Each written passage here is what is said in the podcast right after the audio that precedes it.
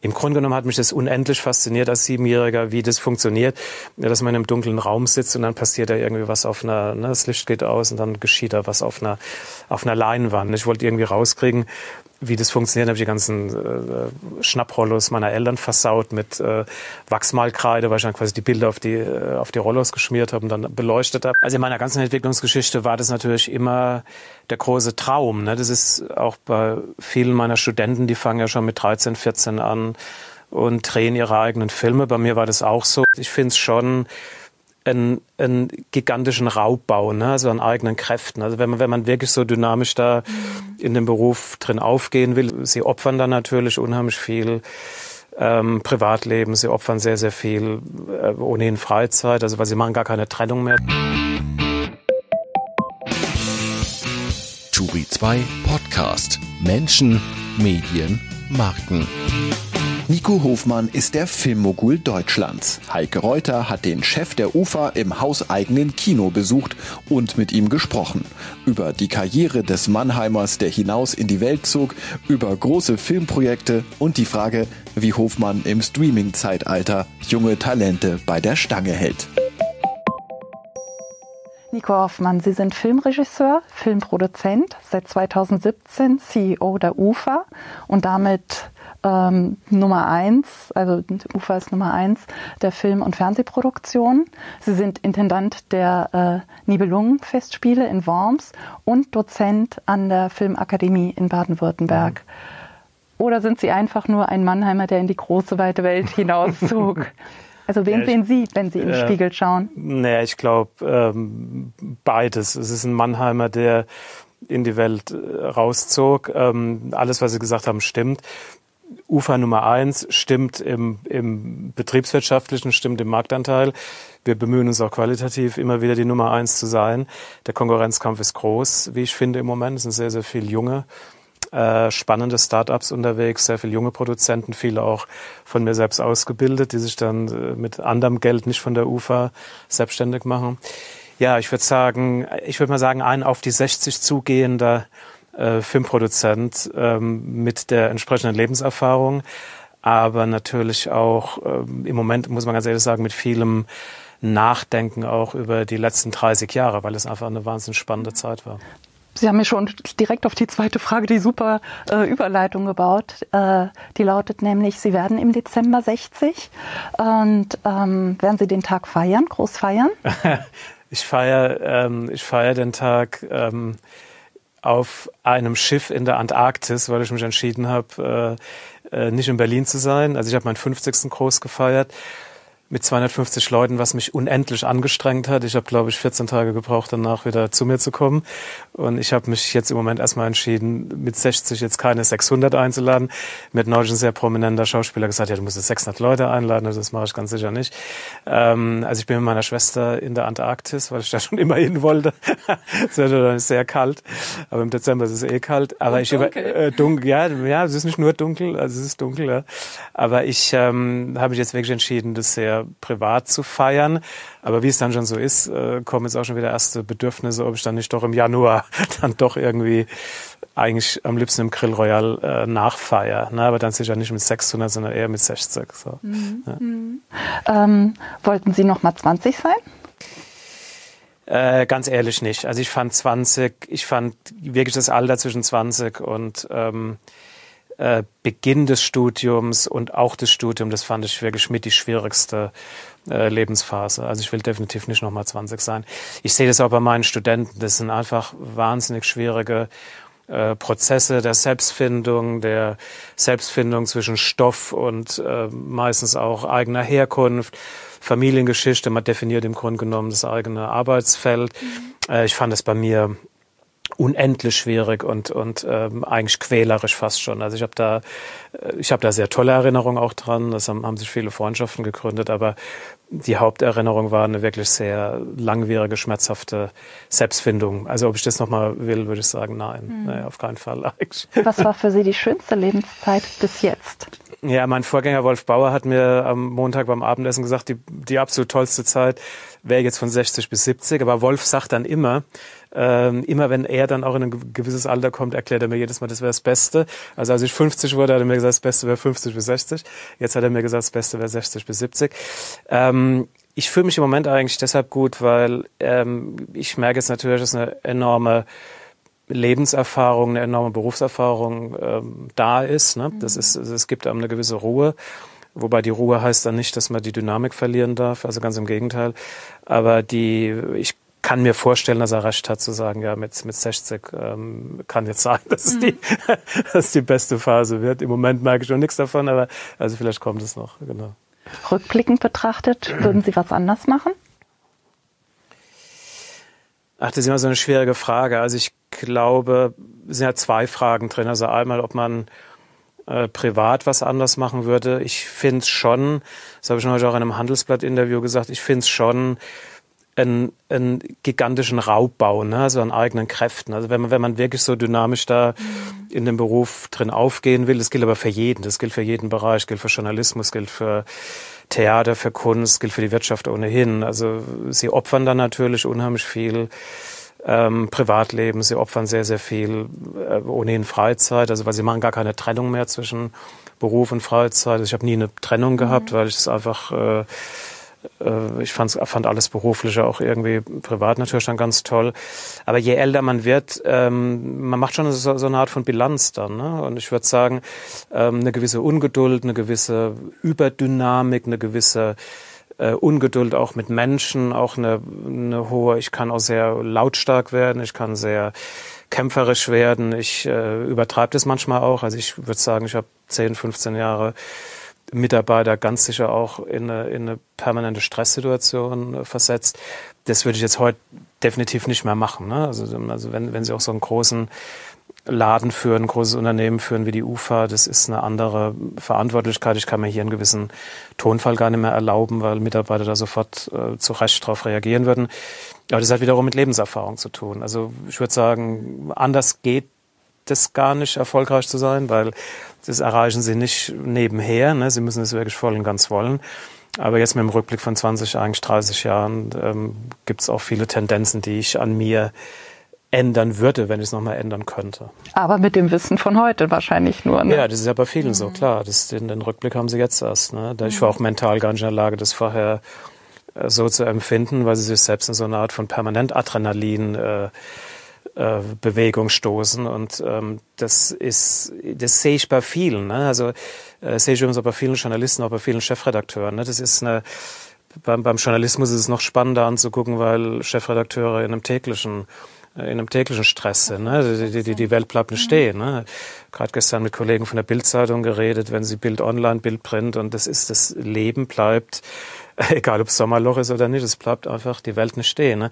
Und das dann immer wieder, immer wieder sofort zu verarbeiten, eine eigene Haltung zu entwickeln, gilt für den Filmberuf genauso. Das ist wirklich extrem anstrengend. Mhm. Ja. Was hat bei Ihnen den Ausschlag zu dieser Selbstreflexion, sage ich jetzt mal, gegeben? War das ein Anlass oder?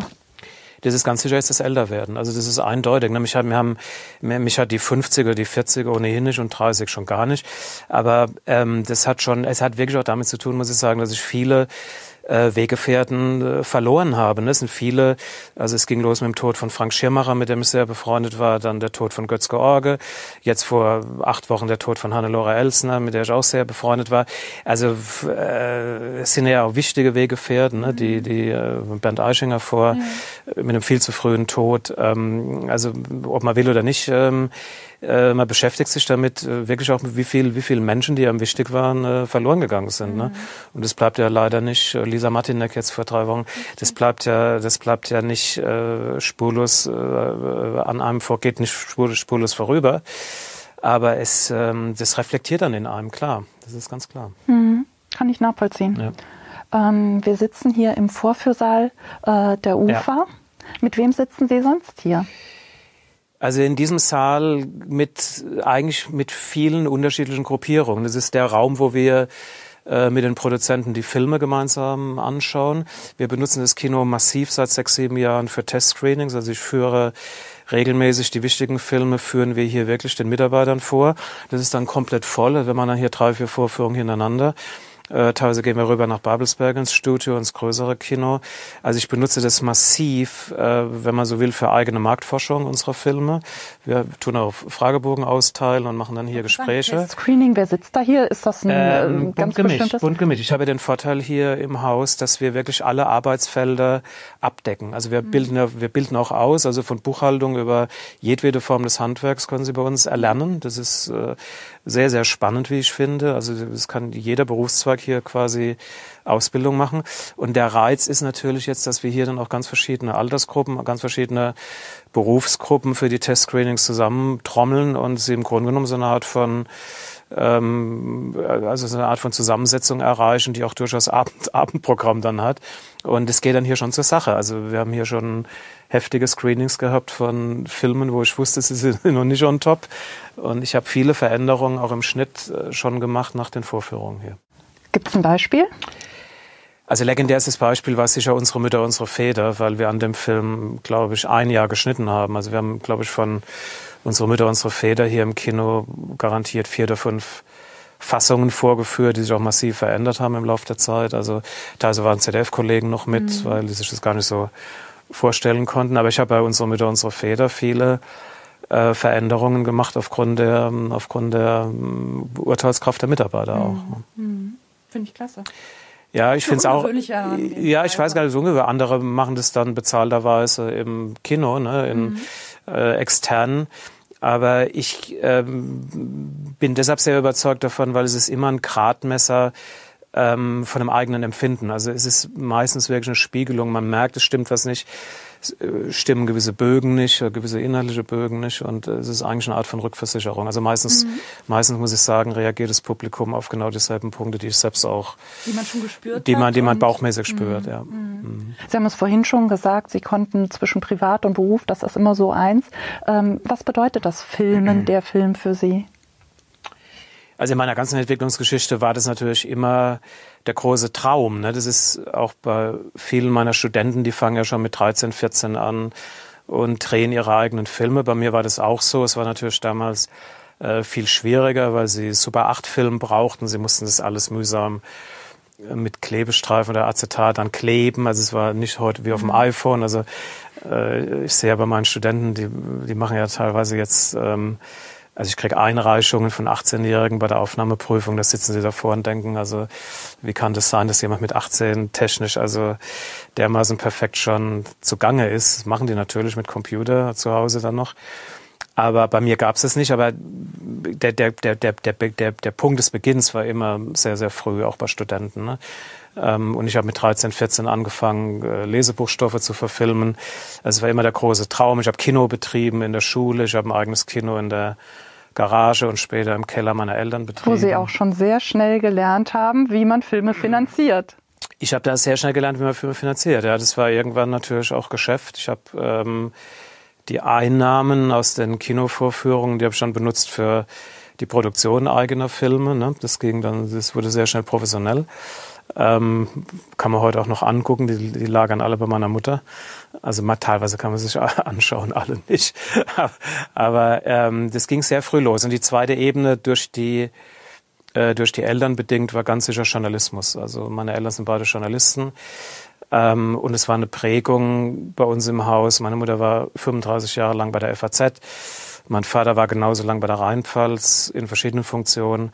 Also es gab nur die Variante entweder Journalismus, ich habe auch volontiert bei Mannheimer Morgen oder äh, Filmhochschule. Und ähm, äh, Filmhochschule ist es eigentlich nur geworden, weil ich dann in München äh, genommen worden bin. Also ich würde mal sagen, wenn die mich nicht genommen hätten, wäre ich ziemlich Journalist geworden und das übrigens auch mit großer Freude. Also ich finde Journalismus nach wie vor, bin mit vielen befreundet und ich, äh, ich liebe Journalismus. Also das ist einfach nach wie vor eine, ähm, ein Thema, was mich auch ähm, nicht loslässt. In Ihrer Biografie hat mir eine Anekdote aber sehr gut gefallen. Ihre Eltern haben Sie sehr früh mit ins Kino genommen und Sie wollten bewegte Bilder auf der Leinwand und ähm, haben versucht, das als Kind schon zu Hause nachzustellen und dann den äh, auf dem Rollo versucht. Wollen Sie es erzählen? Nee, es war so. Also ich habe ja nicht gewusst, wie es funktioniert und ähm, die haben mich immer mitgenommen. Es gab damals so es gibt's heute gar nicht mehr. Es gab damals so Tageskinos, wo jede Stunde, jede Stunde lief der gleiche Kram. Also liefen dann, das war, kann man sich heute gar nicht mehr vorstellen, es war eine Mischung aus Wochenschau, Tom und Jerry Filmen, irgendwelchen Verschnitten aus ähm, äh, tschechischen Kinderfilmen. Also ich weiß gar nicht, wie diese Mixtur zustande kam. Das hieß City Kino in Ludwigshafen, das war direkt neben der Rheinpfalz. Und da die beschäftigt waren, meine Mutter war am Anfang auch bei der Rheinpfalz, wurde ich dann in dem Kino abgesetzt. Ne? Die hieß Rosmarie, die, die, die Kassiererin. Ich saß dann teilweise auch bei der rum, aber also in, in dem Kassenhäuschen. Aber im Grunde genommen hat mich das unendlich fasziniert als Siebenjähriger, wie das funktioniert, dass man in einem dunklen Raum sitzt und dann passiert da irgendwie was auf einer, ne, das Licht geht aus und dann geschieht da was auf einer, auf einer Leinwand. Und das habe ich dann stundenlang zu Hause ausprobiert. Ich habe dann äh, Nachttischlampen mit Farbfolien. Ich wollte irgendwie rauskriegen, wie das funktioniert, habe ich die ganzen äh, Schnapprollos meiner Eltern versaut mit äh, Wachsmalkreide, weil ich dann quasi die Bilder auf die äh, auf die Rollos geschmiert habe und dann beleuchtet habe. Also bis ich dann kapiert habe, okay, es muss in dem Projektor stattfinden. Aber das gab's ja alles. Es gab damals Walt Disney Projektoren für 19 D-Mark 80. Da konnte man dann so Walt Disney Dia-Slides durchziehen. Also es gab's alles. Ne? Mhm. Also es war der Beginn. Das war der Beginn waren waren übrigens in also Walt Disney Dias, die, die, die, die, die dann zu Hause vorgeführt worden sind. Ne? Sie haben mittlerweile der Welt ganz viele tolle Filme geschenkt. Ja, ich erwähne nur Der Sandmann, Der Tunnel, Die Flucht, Unsere Mütter, unsere Väter, ähm, Der Medikus. Also es ist eine ganz, ganz große Bandbreite. Gibt es ein Thema, ein Stoff, das Sie besonders interessiert? Also die Bandbreite ist, ist wirklich groß. Die ist natürlich auch nur äh, möglich gewesen mit einem riesigen Team. Also wir waren ja immer zu zweit oder zu dritt auf den Projekten. Ne? Das war ja nie ich allein. Also Medicus war eigentlich ein Projekt von Wolf Bauer. Das war sein Projekt. Also das habe ich dann mit ihm gemeinsam gemacht. Ich habe gesagt, der Junge muss an die frische Luft, was jetzt ein Riesenerfolg war. ist ein Projekt ganz stark von Sebastian Werninger hier im Haus. Also wir haben viele Dinge dann wirklich gemeinsam mhm ähm, in unterschiedlichen Partnerschaften nach vorne gebracht. Das ist übrigens auch wirklich so ein Prinzip der UFA, was sehr stabil von mir entwickelt worden ist, auch bei Teamworks damals schon, dass wir wirklich gesagt haben, äh, wie geht eine wirkliche Kooperation. Also wir haben fast alle Filme auch bei Teamworks zu zweit, zu dritt äh, gemacht. Ne? Und diese Partnerschaftlichkeit, weil wirklich Leute ganz unterschiedliche äh, Begabung haben. Der eine ist in der Stoffentwicklung sehr stark, der andere ist ähm, im Durchführen sehr stark. Ne? Es gibt wenige Leute, die so alles dann beherrschen. Aber diese partnerschaftliche Zusammenführung von Energien, das ist eigentlich das große äh, Asset, ähm, was die UFA hat. Jetzt von den Stoffen her ganz sicher die Beschäftigung mit dem Nationalsozialismus, ne? weil es ist sehr, sehr stark ähm, getriggert durch meine Eltern, weil es war das Dauerthema bis zum heutigen Tag äh, bei uns zu Hause. Das war das Thema, was quasi in der Familie ständig eine Rolle gespielt hat, also auch wo ich kleiner war. Also ich würde auch mal sagen, unsere Mütter, unsere Väter, auch weil der Film wahnsinnig lange dauerte und wahnsinnig äh, schwierig war und ähm, sehr, sehr lange gedauert hat, also fast fünf Jahre, äh, war garantiert so die, würde ich sagen, wichtigste Erfahrung jetzt der letzten Jahre. Aber eigentlich ist immer der letzte Film, der, mhm. eigentlich ist immer der letzte mhm. Film so das Wichtigste. Ne? Mhm. Ihre Biografie trägt den Titel Mehr Haltung bitte, wozu uns unsere Geschichte verpflichtet. Also das scheint Ihr Lebensthema zu sein. Das ist mein Lebensthema. Das hat ja auch wirklich mit meiner Generation zu tun. Also hm, ich bin aufgewachsen in dieser Nach-APO-Zeit. Ähm, ich habe gerade mit mit dem jetzigen Direktor meines damaligen Gymnasiums telefoniert, weil wir beide festgestellt haben, wie stark sich die äh, Landschaft auch verändert hat. Aber äh, als ich damals zur Schule ging, wir hatten noch wirkliche Nazi-Lehrer, die, ich erinnere mich an einen Biologielehrer, Mack M.A.G., der immer mit schwarzem Rollkragenpulli rumlief, der seine ganze, der hat noch, der hat wirklich ernsthaft noch die Rassenlehrer aus dem Dritten Reich auf so einem Spiritusdrucker vervielfältigt. Das gab's ja alles noch. Ne? Mhm. Und es gab Filbinger, gab den Phil, Filbinger radikalen Erlass, dann gab's Filbingers Selbstabdankung, äh, also oder er wurde abgedankt aufgrund seiner politischen äh, Vergangenheit. Also das ganze Thema Nationalsozialismus, was ja auch bei der bei der APO, auch im, auch, auch im Terrorismus durchaus eine Rolle gespielt hat. Ähm, also diese Abgrenzung zur Federgeneration, das habe ich ja nochmal in einer ganz anderen Generation erlebt. Ich würde mal sagen, ich war in der Lage, mit meinen Eltern dann auch darüber zu reden, ja, jahrzehntelang zu reden, kann man wirklich sagen. Aber das ist so das bleibende Thema. Also das, mhm. ich finde auch jede Generation hat ihr eigenes äh, Thema, wie beispielsweise die jetzige, den, den Klimaschutz. Ne? Das mhm. ist das, ähm, deshalb ist es auch so ernst zu nehmen, weil die stehen ja nicht nur am Freitag auf der Straße, damit es weniger Plastikbecher gibt, sondern denen geht es ja wirklich um eine grundsätzliche äh, Haltung, wie wir in den nächsten Jahrzehnten hier zusammenleben. Und das ist ein Thema, es ist eh schon beachtlich, dass eine jüngere Generation sich dermaßen ernsthaft und auch, mhm. äh, wie ich finde, durchsetzungsstark mit dem Thema beschäftigt. Ne? Mhm. mhm. Wie wir zusammenleben und wie wir überleben. Ne? Das ist ja auch eine Überlebensfrage. Wirklich, wirklich auch, wie wir überleben. Ne? Das ist ja auch ein gewisser Zynismus, wenn jetzt 70-Jährige der Meinung sind, äh, nach mir die Sintflut, das gilt auch für die ganze Rentenreform.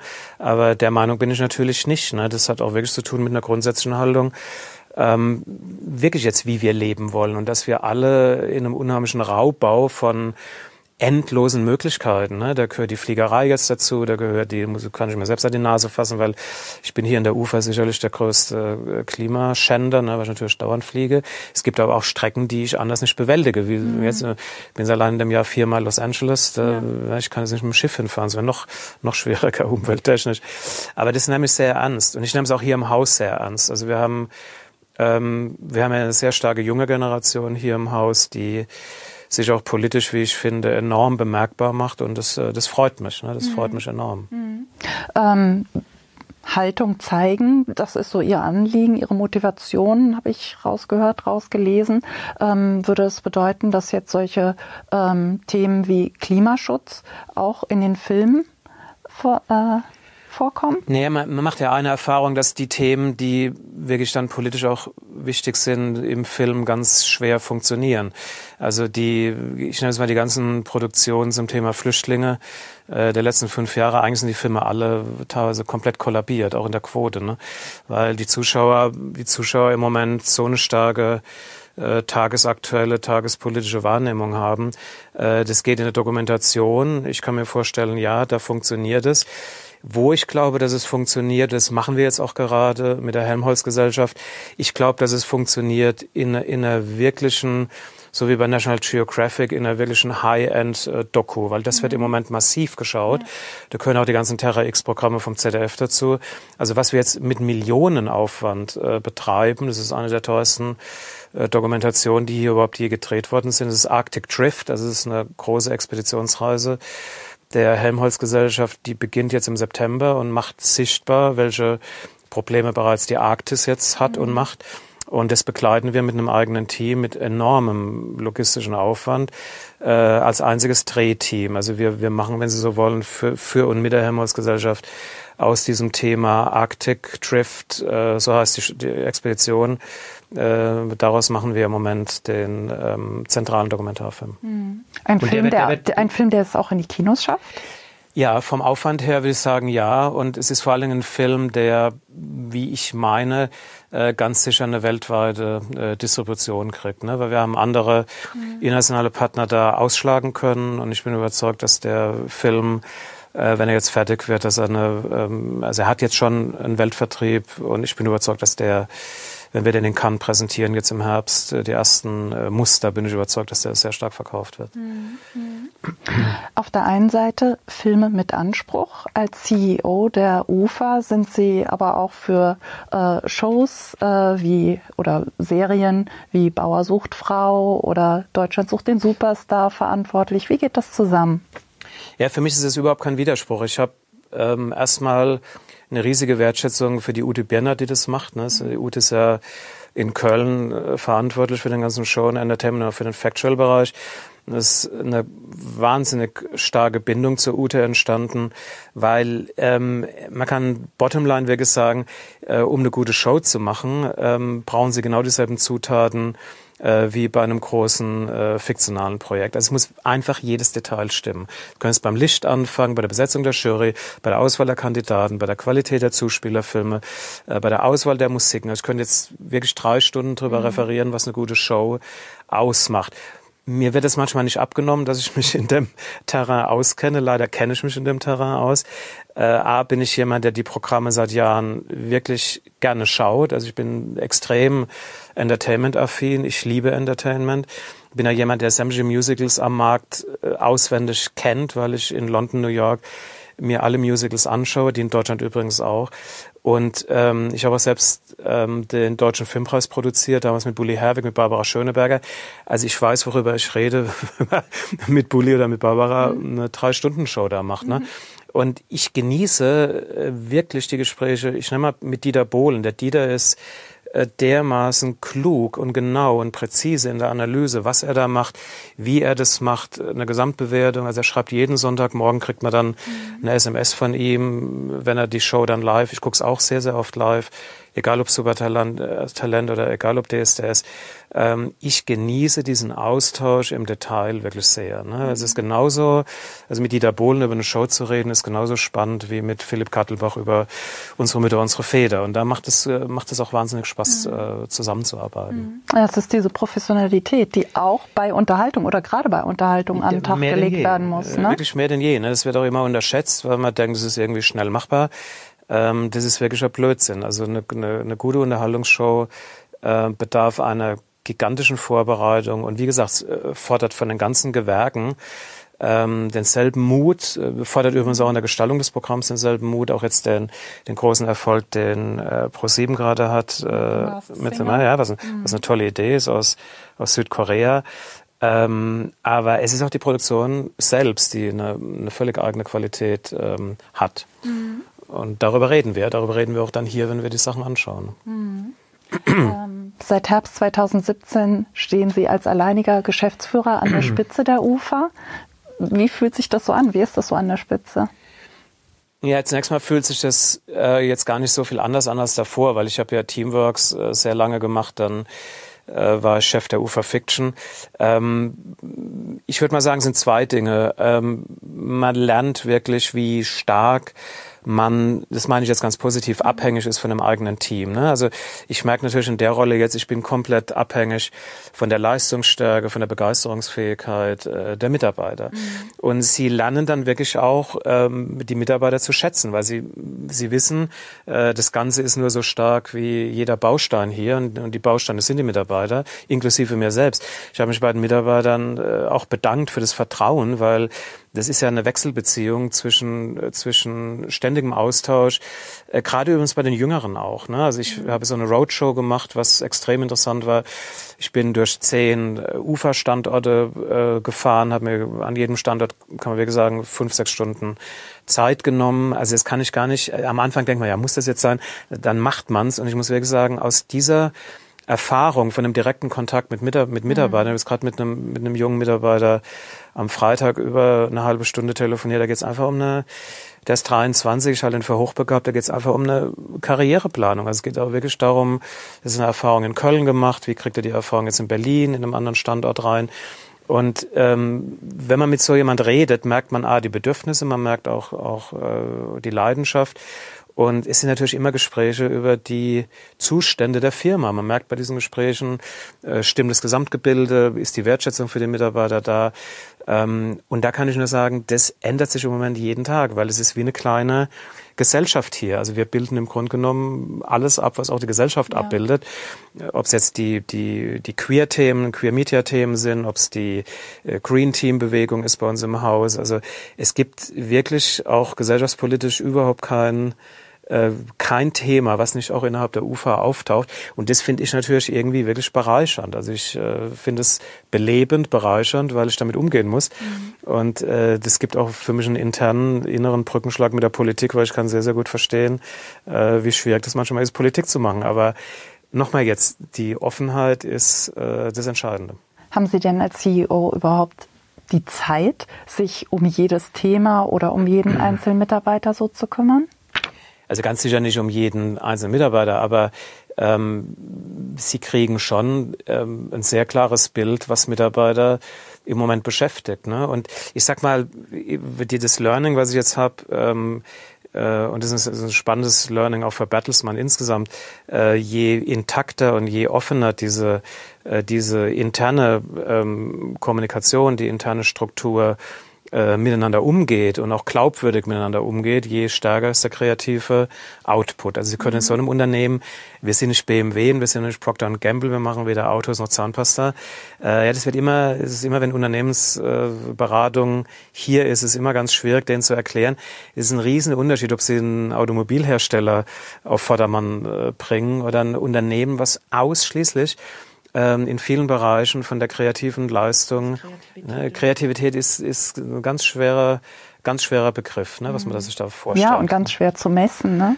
Schwer, man kann das schon messen, aber ähm, die, die Grundlage für Kreativität ist wirklich eine, eine tief empfundene Offenheit der, der Mitarbeiter untereinander mhm. und der Mitarbeiter mit äh, den sogenannten Führungskräften hier im Haus. Ne? Mhm. Sie haben selbst schon den Wandel angesprochen. Die ganze Branche befindet sich in einem Wandel. Vielleicht in dem stärksten seit Einführung des Privatfernsehens. Sehen Sie das als Chance oder als Bedrohung? Ich sehe es garantiert als Chance, weil ich habe jetzt selbst am, am, im eigenen Leben mehrere Wandel erlebt. Ne? Wir haben, ich habe erlebt, äh, ich bin groß geworden in einer Zeit, wo es de facto nur öffentlich-rechtlich, nur in Anführungszeichen öffentlich-rechtliches Fernsehen gab. Äh, ich habe äh, leibhaftig in Ludwigshafen den Beginn mit Helmut Kohl, den Beginn des deutschen äh, Jürgen Dötz damals noch und alle den Beginn des deutschen Privatfernsehens erlebt. Ne? Ich habe Helmut Thoma erlebt, erleben dürfen. Ähm, ich habe die große Zeit von Marc Konrad und Helmut Thoma erlebt. Ähm, und ich erlebe jetzt natürlich eine, eine, eine Senderlandschaft, wo jeder jeden Abend sich äh, bei mir haben einige Leute im Haus Satellitenschüsseln, sie können dann 148 Programme sich äh, zusammenstellen, machen die auch. Mhm. In, dem, in dem Wettbewerb leben wir. Für die Produzenten ist es wunderbar, weil wir für wesentlich mehr Anbieter im Moment äh, arbeiten. Und ähm, für mich ist das Ganze eine riesige Erweiterung der, der Palette. Mhm. Ich empfinde da gar keine Bedrohung, ganz im Gegenteil. Also die, die, die Lust äh, jetzt auch für jeden egal ob es Netflix ist oder TV Now oder ZDF, ja. also das, das, äh, das Programm wesentlich punktgenauer zu, zu analysieren, zu definieren, auch zu produzieren, das ist eine sehr, sehr schöne Erfahrung. Wir sitzen hier im Vorführraum von einem Kino. Welche Chance geben Sie dem Kino? Ja, das sind ja ganz unterschiedliche Erfahrungen. Also das Kino in gewissen Ländern explodiert das Kino regelrecht. Ne? Also sie haben Zuschauerzahlen wie noch nie. Ähm, interessanterweise in Deutschland, ja in Frankreich beispielsweise. Mhm. Also Frankreich boomt, äh, England hat ein wahnsinnig gutes Jahr gehabt, ähm, Amerika eigentlich auch. Ne? Das ist ähm, erstaunlich. Aber Deutschland äh, hat jetzt, also ich habe im Moment das Gefühl, dass wirklich Deutschland einen riesen äh, Aderlass äh, vor allem im Kinobereich erlebt. Ne? Also warum auch immer. Also ich habe mir lange überlegt, woher das kommt. Also ich glaube, es kommt daher, dass wir immer noch eine relativ stabile, eine sehr, sehr stabile Zuschauerschaft äh, der sogenannten 50 Plus haben, die nach wie vor drei Stunden konsumiert, ne? Mhm. auch deshalb nicht ins Kino geht. Und die Jungen wandern äh, teilweise halt eben in die, in die Mediatheken, übrigens auch beim ZDF, und sie wandern auch in der ARD und sie wandern zu Netflix und anderen. Ne? Und das zieht natürlich anscheinend im Kino extrem. Äh, mhm. ähm, Könnte aber jetzt in Frankreich genauso sein, ne? Ja, aber die Franzosen, muss ich Ihnen sagen, haben ein wesentlich schlechteres Fernsehprogramm. Also das muss man einfach mal sagen. Ja, das ist so. Die, das französische Fernsehen wird jetzt deutlich besser. Das französische Staatsfernsehen war jahrelang abenteuerlich schlecht, wirklich jetzt. Mhm. Also und und und und sie haben eine riesige Subvention der der Kinoindustrie gehabt in in Frankreich und alles, was Rang und Namen hat, hat eigentlich für fürs Kino gearbeitet. Ähm, dann gibt's ja eine regelrechte Vorgabe, wie viel Prozent äh, französisches Produkt im Kino mhm. in Frankreich sein muss. Ne? Das wird auch eingehalten. Ähm, aber das, das französische Fernsehen war bis vor wenigen Jahren, also äh, übrigens bis zum Aufkommen auch der Privaten, also M6 und andere haben ja dann wirklich ähm, vorgemacht, wie es geht, auch im Einkauf. Aber wenn sie da vor 20 Jahren, das waren ja also teilweise hanebüchenspießige Produkte auch. Ne? Mhm. Ja. Mit der Junge muss an die frische Luft ist im letzten Jahr ein sagenhafter Kinoerfolg ja. gelungen. Ähm, wieso produziert die UFA nicht noch mehr Kinofilme? Nee, wir haben ja schon mal die, die leidvolle Erfahrung gemacht, äh, was es bedeutet, ähm, ich würde mal sagen, produzieren zu müssen, ähm, weil sie einen gewissen Personalstamm finanzieren müssen. Und das ist ja nun leidlich schiefgegangen. Eigentlich war es absehbar, dass es schief geht. Ähm, ich, wir haben eigentlich ein ganz gutes Verfahren jetzt. Es hängt ja sehr am Sebastian Werninger, ähm, mit dem ich auch viele Dinge gemeinsam produziert habe in der Vergangenheit. Ähm, weil wir haben eigentlich jetzt gesagt, wir machen jetzt wirklich nur, wir müssen nicht, ne? das ist schon mal ein Vorteil. Mhm. Also wir leben nicht davon und wir picken uns im Moment eigentlich maximal äh, drei bis vier Programme im Jahr, von denen wir wirklich auch kommerziell komplett überzeugt sind. Also es muss eine kommerzielle Überzeugung sein oder es muss eine, eine, eine sehr klar künstlerische Überzeugung sein, zu sagen, beispielsweise, da ist ein Nachwuchstalent, was wir fördern wollen. Äh, wir haben uns auch sehr über Sebastian eingesetzt, dass die ähm, eine Regelung mit der Gewerkschaft gefunden wird für Debütfilme an Filmhochschulen. Es war alles ungeregeltes Terrain, wie die finanziert werden, wie die Arbeitszeitbelastung ist, etc. pp. Da wurde auch enorm Raubbau an Kräften betrieben und wir haben jetzt Gott sei Dank eine Lösung gefunden, auch mit Verti, mit den Gewerkschaften, ähm, dass auch die Finanzierung von Diplomfilmen von Filmhochschulen ähm, wirklich auf einer sehr legalen, auch auf sehr korrekten Art und Weise möglich ist. Ne? Mhm. Das war früher, würde ich mal sagen, wirklich äh, für eine Firma wie die UFA, die unter besonderer Beachtung steht, war das dann irgendwann schwierig. Also wir picken entweder wirklich das extraordinäre Nachwuchsprojekt oder wir picken ähm, das Kommerzielle. Also was ich bin zum Beispiel auch jetzt überzeugt äh, von äh, Philipp Stölzel, die Co-Produktion. Ähm, ich war noch niemals in New York, die jetzt startet. Ja. Die, ich, die wir gemeinsam mit der Regina Zickler, es waren Sebastian, ich und Regina, die es produziert haben. Auch weil Sie Musical-Fan sind. Weil ich Musical-Fan bin, ja, aber viele, viele erklären mir, es kann deshalb genau nicht funktionieren. Ich will jetzt keine Namen nennen, mit gerade ein sehr prominenter Experte erklärt, warum Deutschland keine Musicals im Kino guckt. Ich bin da anderer Meinung. Aber der Film ist gut. Also der Film ist sensationell gut und äh, ich vertraue immer nur noch auf die Qualität von dem, was ich selbst sehe. Da können Sie ja Caroline Link anrufen. Wir haben eine Vorführung gehabt, ein halbes Jahr vor dem Kinostadt und ich war mir, wir waren danach Essen ähm, in Hamburg und ich war mir wirklich, ähm, ich täusche mich da wirklich ganz selten. Ich war mir 100% sicher, dass der Film ähm, sein Publikum findet. Ne? Also ich weiß schon, wer sich den Film ansehen wird. ja, ja. ja, der ist auch gut. Ne? Ich würde jetzt auch, ich wäre viel verhaltener, wenn ich ihn selbst jetzt irgendwie mhm. missraten finde. Das gibt's ja auch ganz oft. Hm, sagt man, es ist zur Hälfte gelungen und dann vertane Chancen drin. Also bei jetzt bei der Regie von Philipp Stölzel würde ich sagen, ja, da ist eine, da ist, da ist was, ist wirklich was Enormes gelungen. Ja. Wir sind gespannt ja. und haben damit jetzt alle ins Kino gelockt. Ähm, genau. Ähm, Sie haben es vorhin schon verraten, dass Sie sich selbst sehr gerne auch so Unterhaltungssendungen im Fernsehen ansehen. Wie oft kommen Sie denn überhaupt zum Fernsehen? Ja, ich komme ich komm viel dazu, weil ich gucke natürlich vieles auch nachts oder ich gucke vieles in der Mediathek. Aber ich gucke wirklich vieles. Also es sind ja dann doch immer wieder Auszeiten, wo ich das sofort anmache ich, ich habe das Phänomen, dass wenn ich im Ausland bin, selbst wenn ich in Korea bin, ich gucke dann, weil ich überhaupt kein Wort verstehe. Ich habe neulich mal, ich war in Seoul, ich habe wirklich eine halbe Stunde oder eine Stunde bin ich so rumgezappt vor, vor der Abendveranstaltung und habe dann äh, koreanisches Fernsehen angeguckt, weil es schon, oder japanisch, es ist auch völlig, völlig absurd, japanisches Fernsehen anzuschauen. Aber man kriegt in der Tat so eine Stimulierung für jedes Land über das Schauen. Ne? Und ich, ähm, ich, würd, ich habe immer noch genügend Zeit, auch in Deutschland, ähm, wirklich permanent zu schauen. Also die großen Sachen von uns äh, gucke ich eh hier, mhm. aber die Live-Sachen, ich, ich nehme jetzt mal DSDS. Ich würde mal sagen, von DSDS habe ich fast äh, 60 Prozent wirklich auch live geguckt. Ne? Mhm. Das, das gucke ich dann und äh, steht bei Ihnen so im Terminkalender. Ja, weil ich, weil ich am Wochenende meistens frei mache und wenn ich Samstagabends da bin, gucke ich auch. Ne? Mhm. Und es läuft ja übrigens in einer dreimaligen Wiederholung. Sie ja. können es nachts nochmal schauen. Es läuft äh, Sonntagmorgens, also Sonntagmittags mhm. dann nochmal. Also es gibt genügend Gelegenheiten. Ne? Mhm. Aber wenn ich höre, Sie versuchen es tatsächlich dann auch zu sehen, wenn es ausgestrahlt ja, wird? Oder sind Sie so der Typ Binge-Watcher? Nee, ich gucke guck wirklich sehr gerne live, ne? weil auch das Live-Erlebnis von DSDS ähm, ehrlicherweise ist ja getaped, aber es ist dann mhm. für die Zuschauer live. Live on tape. Äh, live on tape. Aber ähm, ich, äh, ich mag das, diese ganz wichtigen Fernsehprogramme äh, in der zeitlichen Einbindung zu schauen, ähm, wo es dann wirklich auch läuft. Ne? Ich habe bei unserer Mitte unsere Feder damals, es gibt Programme, die können sie nur wirklich äh, live dann schauen, weil sich Stimmungen in der Gesellschaft, äh, Zeitgeist, Atmosphärisches, ne, das, das hat sofort eine Auswirkung auf die auf die, es hat jeden Tag eine mhm. Auswirkung, was am Tag passiert, hat jeden Tag eine Auswirkung auf das, was äh, Menschen abends schauen. Das ist so. Also es gab Zeiten, wo nur blanke Unterhaltung lief, weil, die, ich nenne mal die Lehman-Krise, als die Lehman-Krise war und die, der Bankenzusammenbruch und man wirklich das Gefühl hatte, dass äh, die Welt steht vorm Ruin. Da gingen alle Quoten von sämtlichen äh, Hardcore-Unterhaltungssendungen mhm. nach oben und alles, was irgendwie schwieriger war, anspruchsvoller war, wurde ganz, ganz schwer konsumiert. Ne? Mhm. Was Menschen so abends schauen. Fernsehen wird immer digitaler, immer internationaler. Ähm, hat, haben ARD und ZDF da noch eine Chance? Ich rede jetzt nicht von Berechtigung, sondern eine Chance. Ich bin überzeugt, dass äh, das äh, öffentlich-rechtliches Fernsehen eine Chance hat, weil äh, erstens mal machen sie sehr, sehr gutes Programm.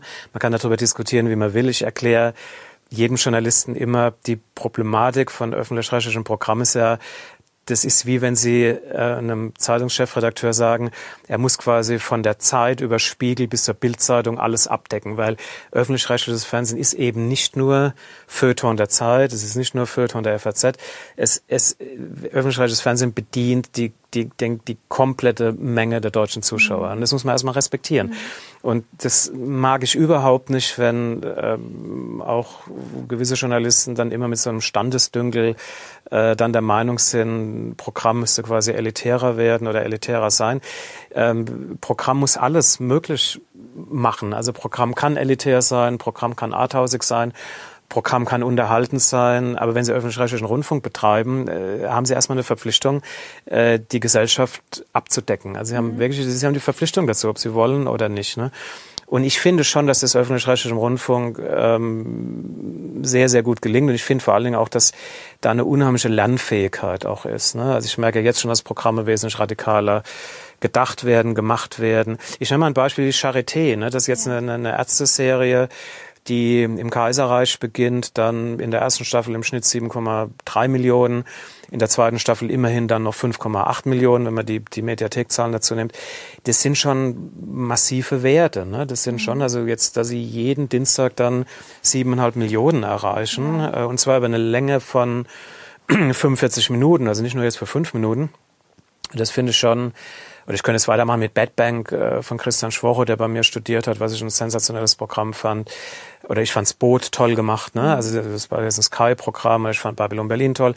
Also man merkte schon, dass die Risikobereitschaft äh, immer weiter steigt. Ja, ne? Neue Und, Wege ne? einzuschlagen. Neue Wege einschlagen. Gemacht, ja. Das muss auch so sein. Mhm. Ne? Das gilt für den Journalismus genauso. Also da sehe ich im Moment ist überhaupt kein Grund, warum es bei uns öffentlich-rechtliches Fernsehen ähm, bergab geht. Mhm. Ganz genau. Sie haben es gerade eben angesprochen, auch die äh, Abrufzahlen in den Mediatheken. Also ich glaube bei Kudam äh, 59 äh, sind sechs Millionen äh, Abrufe in der ZDF-Mediathek. Ähm, werden diese Abrufzahlen, ist das die neue Messgröße? Also haben Einschaltquoten ausgedient? Ja, die Messgröße ist das Zusammenspiel von ähm, Tagesquote, übrigens auch dann der nachgewichteten Quote. Wir kriegen ja mittlerweile dann 14 Tage später nochmal die exakte nachgewichtete Quote, wo es meistens nochmal höher geht und äh, dann wirklich in Addition mit der mit der Nutzung online. Ne? Das macht mittlerweile jeder. Mhm. Ähm, ich bin mir auch sicher, wir haben jetzt bei RTL zwei Programme verlängert äh, bekommen, nämlich Nachtschwestern und St. Mike. Ähm, da bin ich überzeugt, ähm, ich habe jetzt noch nicht mit Jörg Graf geredet, aber ich bin überzeugt, dass die auch die Mediatheknutzung äh, bei beiden Programmen enorm hoch war. Mhm. Also bei Kudam weiß es einfach ähm, von Heike Hempel, also da liegen wir mit, mit dem ersten Teil äh, der, von dem Kudam Dreiteiler bei additiv dann nochmal zwei Millionen Abrufe, die wirklich zwei, also zwei Millionen haben das komplette, mhm. äh, den kompletten ersten Teil dann nochmal sich angeschaut. Wir liegen im Schnitt bei Charité bei 800 bis 900.000 pro Folge, das ist auch hoch, ne? Das sind Zahlen, wo sich jeder Streaming-Anbieter die Finger nachschlecken würde. Aber daran sehen Sie, dass die äh, zentrale Quote ist dann die Einschaltquote. Die lag jetzt bei Kudam auch schon immerhin bei 5,4. Aber wenn Sie jetzt die 5,4 zusammen addieren mit den 2 Millionen Mediathek, kommt bei 7,4. Und das sind schon relevante Zahlen. Das sind quasi mhm. fast ein Drittel der Zuschauer nochmal on top. Ne? Mhm. Die Streaming-Plattformen geben so Abrufzahlen nicht raus. Die Dennoch scheint es so, als ob Streaming erfolgreicher ist als lineares Fernsehen. Ja, was es nicht ist. Ja, was es nicht ist. Ne? Also Wahr oder nicht, falsch, wäre die Frage. Äh, auf deutschem Boden ganz sicher nicht. Also ähm, 100 Prozent nicht. Also äh, klar ist, wenn Netflix einen weltweiten Launch macht und dann oder Game of Thrones, nämlich auf HBO und dann, ähm, weil ich schnell mal Netflix, wenn die dann verkünden, sie haben jetzt 40 Millionen erreicht in den ersten drei Tagen mhm. mit äh, Stranger Things, äh, das ist ja nicht nicht jetzt kompatibel mit äh, mit einem Primetime-Programm aus Deutschland. Aber ich habe mal ein Beispiel auch wieder von uns. Ähm, wenn ich mir die Zuschauerzahlen zusammen addiere äh, unserer Deutschland-Reihe für Amazon und dann im Beginn für mhm. Sundance und initiiert übrigens auch von RTL mit der UFA zusammen. Ähm, wenn Sie die Länder, die ganzen Länderverkäufe, wir reden jetzt bei äh, bei der neuen Staffel von Deutschland von 125 mhm. Länderverkäufen, äh, in, in England war das ein Hit. Also in England war das eine der meistgesehenen äh, Serien äh, der letzten beiden Jahre. Sie von Deutschland ich rede von Deutschland 83 und von, Deutschland 86. Von Deutschland 86 war Deutschland 86 war bei Channel 4 ein Hit. Ne? Und wenn ich mal diese ganzen Zahlen zusammenaddiere auf einem Programm, was jetzt nur aus Deutschland kam, da landen sie auch sofort bei 40, 50 Millionen Zuschauern. Das ist einfach weltweit, wenn Sie die Zahlen zusammenaddieren. Ähm, das ist der Reiz, wenn Sie so ein Programm dann wirklich in die ganze Welt äh, distribuieren können. Und da müssen wir uns überhaupt nicht verstecken. Mhm. Und in die ganze Welt distrib distribuieren ist nur möglich, weil es halt so jemanden wie Netflix und Amazon Prime gibt? Nee, es gibt ja zig andere. Also es war, es war die, die erste Staffel Deutschland lief ja bei Hulu und bei Sundance. Und dann, dann irgendwann äh, kam Amazon mit ins Spiel. Jetzt läuft es bei Amazon komplett, mhm. ne? Aber andere Programme von uns sind ja auch gekauft worden von ganz verschiedenen Anbietern. Also ich nenne mal Kudam. Kudam können Sie Kudam wurde verkauft an Netflix. Kudam können Sie auch bei TV Now sich anschauen. Also das, das Programm lebt ja Charité genauso. Die mhm. Programme leben ja wie eine Bibliothek, leben die ständig weiter. Ne? Mhm. Arbeitet, sich, arbeitet es sich anders mit internationalen Auftraggebern? Ach, eigentlich eigentlich nicht. Also ich, ich finde, ähm, es gibt da tolle Leute, muss man ganz klar sagen. Ähm, aber es gibt auch tolle Leute beim öffentlich-rechtlichen Fernsehen. Also ich würde mal sagen, dass die Ähnlichkeit der tollen Leute beim öffentlich-rechtlichen Fernsehen und ähm, äh, bei Netflix beispielsweise oder bei Amazon, das macht gar keinen Unterschied mehr. Viele kommen ja auch von da, muss man mhm. ganz klar dazu sagen. Also viele, ich nenne es mal bei Netflix einige Mitarbeiter, die jahrelang beim kleinen Fernsehspiel beim ZDF waren, ohne jetzt Namen zu nennen, ähm, es sind ja viele gewechselt. Also viele haben ja 10, 15 Jahre Berufserfahrung, öffentlich-rechtlichen Rundfunk und sind dann, äh, haben dann gewechselt. Man sagt und hört auch immer wieder, dass äh, in den USA halt sehr viel mehr Geld ausgegeben werden kann, um äh, Stoffe einzukaufen, um Talente an sich zu binden. Ähm, was können Sie als Ufer da dagegen setzen? Also teilweise stimmt es ja, ne? weil die Amerikaner jetzt auch ähm, die letzten zwei, drei Jahre ähm, gigantomanische Summen in, in, in, in kreative Pakete investiert haben. Das ist so. Ne? Ähm, da können sie gar nicht mehr können sie gar nicht mehr konkurrieren. Ein gutes Beispiel war jetzt äh, die Verhandlungssituation für die äh, Siegfried und Roy Serie, ne? Mhm. weil da sitzen dann wirklich in Las Vegas und da sind dann Angebote da gewesen, das kann man ganz offen mal sagen, war Angebote von Warner, Angebote von Peter Jackson, Angebote von Roland Emmerich und so weiter und so fort. Und sie, sie definieren natürlich dann auch, wenn Sie da sitzen bei Siegfried und Roy, Sie definieren natürlich dann auch so, was machen wir da jetzt und in welchem Budgetrahmen und in welchem Budgetrahmen ist es überhaupt möglich, jetzt auf, auf deutschem Boden so ein Programm zu stemmen.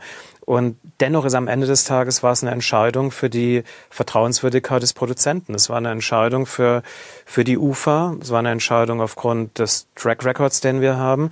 Jetzt haben wir nochmal Schwierigkeiten gehabt in der Finanzierung. Das ist auch jetzt gelöst worden vor zwei Wochen.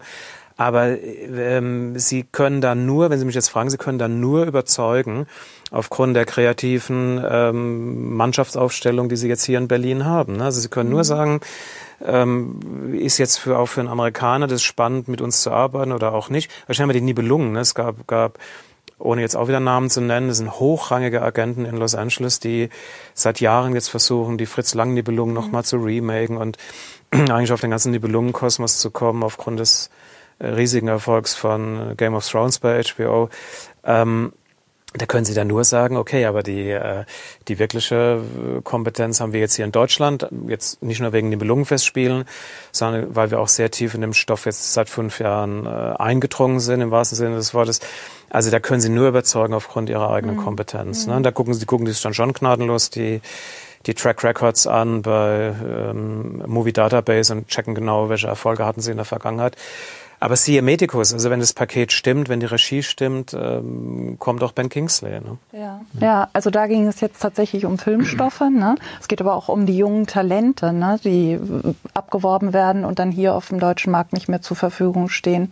Was machen Sie da? Was haben Sie dem entgegenzusetzen? Auch wieder, es, es ist eine ganz simple Botschaft. Also ähm, ich muss ganz klar sagen, die UFA beispielsweise muss für Talente äh, genauso spannend sein wie Netflix. Also wenn ein Talent am, auch am deutschen Markt mhm. dann der Meinung ist, äh, äh, sie wollen lieber eine, eine langjährige Bindung mit Netflix eingehen und nicht mit der UFA, äh, dann haben wir ein Problem. Das kann, das kann, ich mhm. kann es ja von außen niemand übel nehmen. Ich kann nur sagen, äh, was bieten wir dir an, äh, was bieten dir die anderen an? Ne, hat, das ist jetzt das Thema von vorhin. Ähm, die Leute entscheiden sich dann ähm, für die Gruppierung, wo sie wirklich eine menschliche Verlässlichkeit haben, der Talentpflege ähm, über, ich sag mal, über das Kapitalistische hinaus. Also mhm. über, über die reine Ausnutzung, dass man sagt, ja, das Programm lief weltweit toll, kriegst die Kohle und wenn es halt nicht mehr läuft, gehst du wieder nach Hause. Ne? Also es haben viele Leute bei uns begonnen. Ich nenne jetzt mal Christian Schwocho, der hier begonnen hat. Ich nenne Philipp Kattelbach, ähm, Florian Kossen, die, äh, Eddie Berger, der mhm. äh, jetzt für DiCaprio dreht. Ähm, das sind alles Leute, auf die wir hier jahrelang gesetzt haben, äh, wo die Freundschaft äh, geblieben ist und ähm, wo ich auch der Meinung bin, dass sie irgendwann auch wieder zu uns zurückkommen. Aber ich bin trotzdem natürlich enorm stolz, dass sie mit dem, mit dem Backing, das sie bei der UFA erfahren haben, äh, bei Schwocho waren es insgesamt fünf Filme und der Durchbruch war dann der Turm, ähm, dass so jemand, so jemand jetzt für Netflix The Queen macht und andere Dinge machen kann und Bad Banks vor allem gemacht hat. Äh, das macht mich natürlich stolz. Ne? Aber es geht mehr denn je um, um die sogenannte Heimat und die Verlässlichkeit von, äh, mhm. von kreativer Heimat. Darum mhm. geht es am Ende des Tages. Das ist auch eine Vertrauenssache dann, ne? Also mit wem gehe ich äh, meine Partnerschaft ein? Es ist eine Vertrauenssache und sie, sie muss halt auch belegbar sein. Also äh, jeder am Markt merkt ja ganz genau, ähm, stimmt das Standing dahinter? Ist es nur bla bla? Wird es mhm. wirklich ernst genommen? Oder ist es ne? authentisch? Oder ist es authentisch, mhm, ja. Ganz genau. Ähm, dadurch, dass Sie ja auch schon auf ein langes Filmleben zurückblicken können, Sie haben viele Talente eigentlich schon entdeckt, also oder oder sage ich mal, so jemand wie Heiner Lauterbach, Heino Ferch, Sebastian Koch haben ja zum Teil ihre Karriere auch wahrscheinlich ihrem Talentinstinkt zu verdanken, oder? Ja, ob das jetzt, das war nicht jetzt nur mein Talentinstinkt, also ich nehme es mal genau die drei, also Heino und Sebastian konnten wir hier äh, gigantisch anschauen. Ähm, Schillertheater, die hat konnten wir auf der Bühne entdecken. Ne? Ähm, in der Tat ist es eine lange Freundschaft. Ich äh, amüsiere mich auch immer, wie äh, wie jung wir damals waren, weil es ist im Grunde genommen die jetzige Generation Jonas Ney war damals halt eben Heino Fersch. Ne? Mhm. Ähm, aber das Talent hat man gesehen, ja klar. Also das Talent von Heino hat man wahnsinnig früh gesehen. Und ähm, von mit Heiner verbindet mich eine ganz äh, ewig, ewig. Eigentlich ist es die längste Beziehung mit Heiner Lauterbach, weil Heiner damals ähm, im Theater in der Hohenzollernstraße in München gespielt, mit Otti Fischer zusammen. Das ist über meinen längsten Freund Roland Suse Richter entstanden, die Verbindung mit Heiner, weil der dann umsonst bei Rolands Filmen mitgespielt hat. Ne? Aber Heiner Lauterbach war äh, eine filmische Entdeckung und der hat ja damals Synchron gemacht. Es war ein exzellenter Synchronsprecher. Und ich weiß nicht, ich meine, da war ich 24, ich habe zum Roland gesagt, es ist eine Frage der Zeit, bis so jemand äh, mit dem Gesicht, das er hat und mit mhm. der Ausstrahlung auch für den Film entdeckt wird. Ne? So mhm. war es dann auch. Mhm. Ähm, wie werden heute Filme besetzt? Nach Followerzahl? Nee, überhaupt nicht. Null. Also wirklich ganz und gar nicht. Also wirklich nur nach der Qualität der, der Leute. Mhm.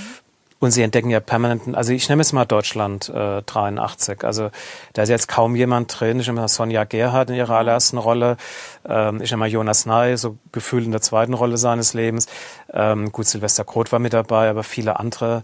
Äh, aber das, das, das Kernensemble waren, war, war, war der Jonas, war der Jonas mit der Sonja und vielen anderen noch. Ich nenne es mal die Kudam, die Kudam-Trilogie. Mhm. Ne? Das war ja, ähm, ich habe sehr gesetzt beispielsweise auf, auf August Wittgenstein, den fand ich immer schon to discover, ja, man hat immer gefragt, warum, warum wird August Wittgenstein eigentlich nicht ein Star? Ist er jetzt oder auf dem Weg dorthin? Ähm, Emilia Schüle war eine Entdeckung, dann äh, Tristan Pütter, mhm. völlig, äh, völlig auf der Landkarte, kein Mensch wusste hier im Haus, wer Tristan Pütter ist. Dann gab es ein Casting-Tape und der Typ war so sensationell gut und äh, das sind alles Entdeckungen. Und jetzt Tristan Pütter kann auch jetzt drehen und tun und lassen, was er will. Also es geht wirklich nur um die Qualität der Leute, ne? Mhm. Immer. Also es geht nicht um Name-Dropping. Überall. Es geht, es geht gar nicht mehr, auch nicht beim Zuschauer. Wir hatten vorhin Gelegenheit, in Ihr Büro zu schauen und da stehen ganz viele Filmpreise. Auf welche Trophäe sind Sie besonders stolz?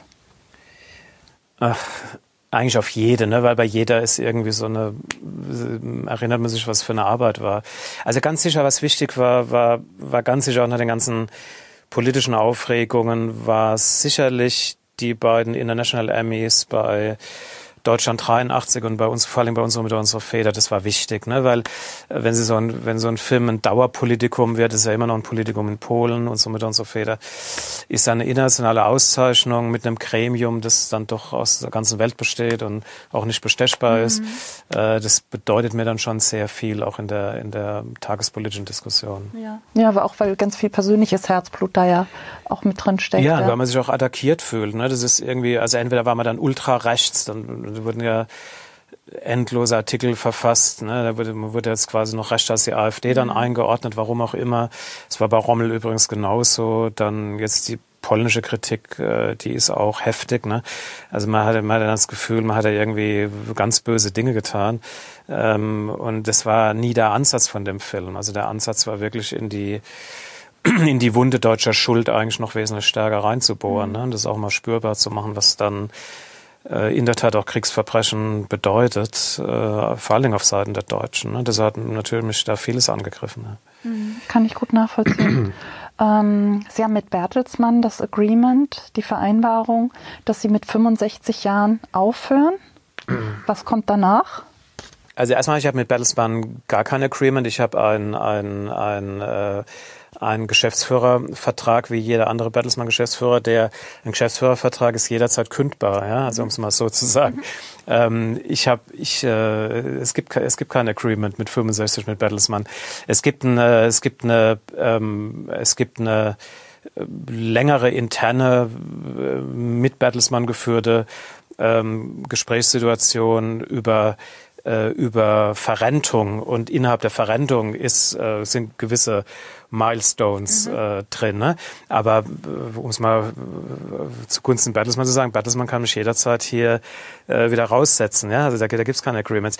Ähm, ich beschäftige mich da im Moment eigentlich überhaupt nicht damit. Also ich, ich beschäftige mich jetzt wirklich mit dem äh, mit dem Tagesgeschäft sehr, sehr stark äh, mit der Mannschaftsaufstellung hier. Also ich finde schon entscheidend ähm, zu schauen, dass die Mannschaft stimmt. Ne? Mhm. Auch, auch äh, eine Mannschaftsaufstellung, die dann in der Tat ähm, so lange ähm, hoffnungsvollerweise lustvoll am Arbeiten ist, dass ähm, wenn ich hier ähm, ausscheide, dass es dann auch einen guten Übergang gibt.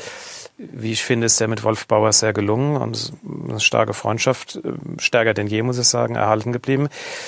Aber ich beschäftige mich wirklich, ich habe genu hab genug zu tun jetzt hier. Also das ist schon, äh, das, ist, das, das ist jetzt nicht, dass ich hier ähm, dauernd Zeit hätte, mich mit ähm, 65 zu beschäftigen. Also. Mhm.